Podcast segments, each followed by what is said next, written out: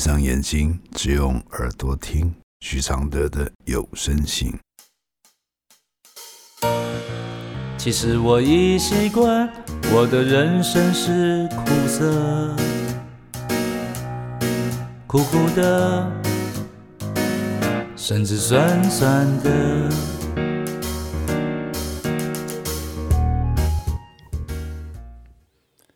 第四十一封信，我们都要为爱勇敢。你勇敢过吗？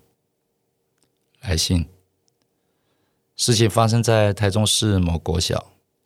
当时的校长叫廖某某。我在三年级，因为学校增加一班，把我从四班分到十班。十班在我五年级的时候，兼任老师叫刘某某。小学生大都很崇拜老师，愿意帮老师做事。当时老师搬家，要住进学校的宿舍。刘老师发动全班同学去帮他打扫、刷洗全家，还帮他搬家。这在现在可以说是不可思议的事，但在一九七八年左右，没有家长会抗议。班上有和我要好的两位女同学，常被老师放学后单独留下。后来他们俩看似忧虑的。私底下谈论事情，后来换我被单独留下来。老师讲了许多男女之间的事情，说的眉飞色舞。我站在那里听，有一半听不是很懂，只觉得心里不舒服，又不敢对老师说没礼貌。但听完老师又要我去厕所检查自己的内裤，并向他报告。后来班上就是我们三个女生会聚在一起忧虑，并轮流单独被老师留下来讲话。几次之后，我受不了，回家告诉母亲。我母亲原是辞职回家带小孩的小学老师，和刘某某曾是同事，与学校老师、校长都认识。我的哥哥姐姐在这个国小里。也是表现优异有名的好学生，母亲马上去找校长，并要我赶快转学。后来校长找其他的老师到家里劝说，要我不要转学，他会让我转到低年级的原班。但刘老师却在班上宣布，我不喜欢十班的同学，所以要转到四班。十班同学因此敌视我。他们在学校里碰到我的时候，会口出恶言。从十班转回四班，同学我也都认识，但气氛跟低年级很不一样了。四班的老师的外号是“红龟贵”、“昂古贵”，是个会在家里办补习。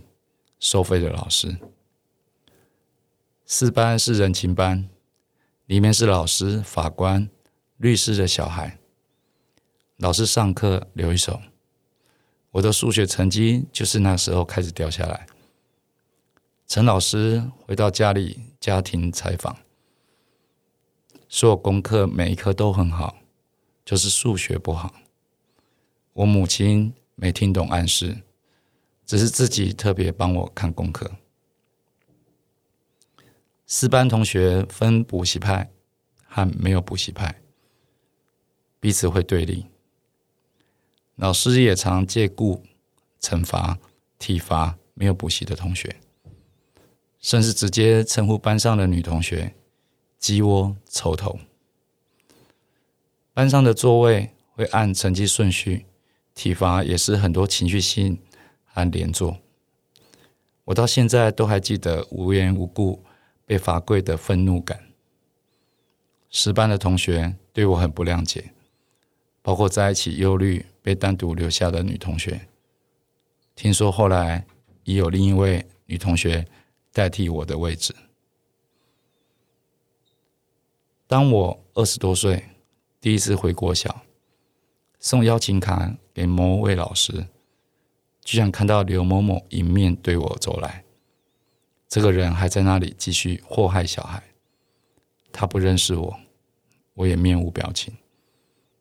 我现在已经五十多岁，四班的同学因班长有心找到大多数的同学，也开过同学会，大家刚开始都回忆儿时的种种美好快乐，我也把不开心的事全说出来。后来有女同学私下告诉我，昂古贵也是一只狼。他会借故把女同学抱在膝上，磨大腿。他知道我会告诉妈妈，不会对我下手。虽然我安全的长大，我在自我疗愈的过程，发现自己花很多能量在反抗权威，厌恶满口仁义道德，背后却丑陋不堪的假人。我在台中大某国小。学会从心底看不起这位上者，包括校长，这些注重同事的工作权，胜于保护小孩的教育工作者，这些人都安全的做老师到退休，享受优渥的退休俸。我相信这是普遍现象，只是大家都没有说，小孩也不敢说，亲子的沟通管道。真的太需要畅通，得让孩子能够说出来。孩子教的太乖的结果，就是当他受到侵害时，还会担心自己没礼貌。我的回复是：相信你这封来信，一定很希望把老师、把国小的名字都说出来，因为这些狼仍可能。在继续危害孩子，那些把事件淡化的教育工作者和校长，其实不是在维护老师，而是担心自己的位置不保。但这样心态的人，也是会被自己的良知折磨的。他们在很深很深的内心角落里，心知肚明自己曾做了什么。时代的进化虽慢，但还是有人会不怕了困难的站出来。如果有人猜出台中市这间国小，相信沿线追查到那个时代，那时的老师和校长，相信都会被揪出来。也许有人会说：“小心他们告你。”但有些冤屈哪会怕这些人出来用法？再次威胁欺侮人，那就来吧。正义之气会让大家察觉谁在说谎。放任孩子被这样的长期欺侮，才是我们的耻辱，不是吗？亲子的沟通是否能往前进的关键点？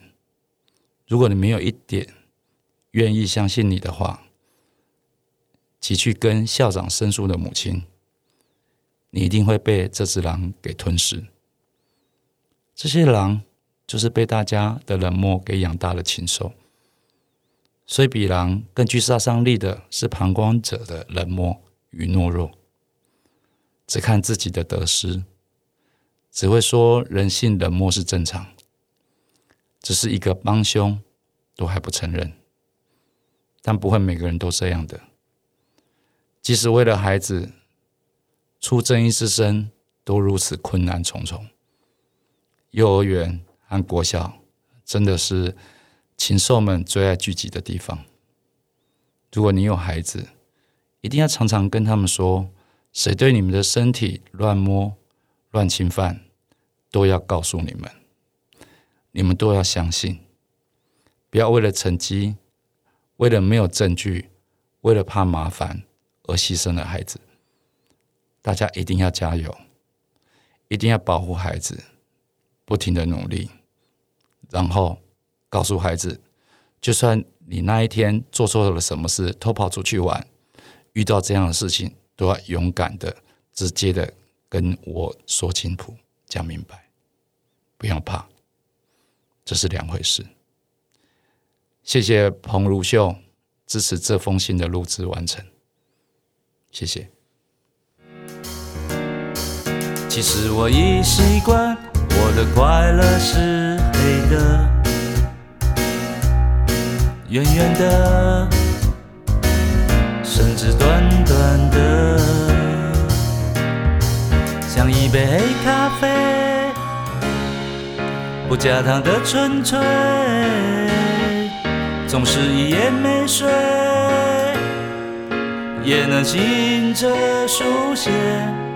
如果我是你的一杯咖啡，如果能和你的寂寞配对，不对不会，不醉不回，不是什么都扯上完美。如果我是你会喝的咖啡，如果注定我会吻你的嘴。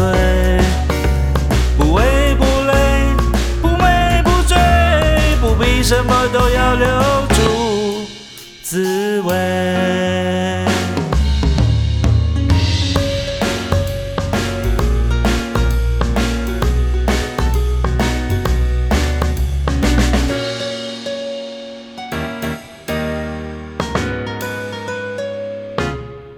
其实我已习惯，我的现在是你的。悄悄的，甚至冷冷的。其实我已习惯，我的爱情是空的、虚幻的，甚至真实的，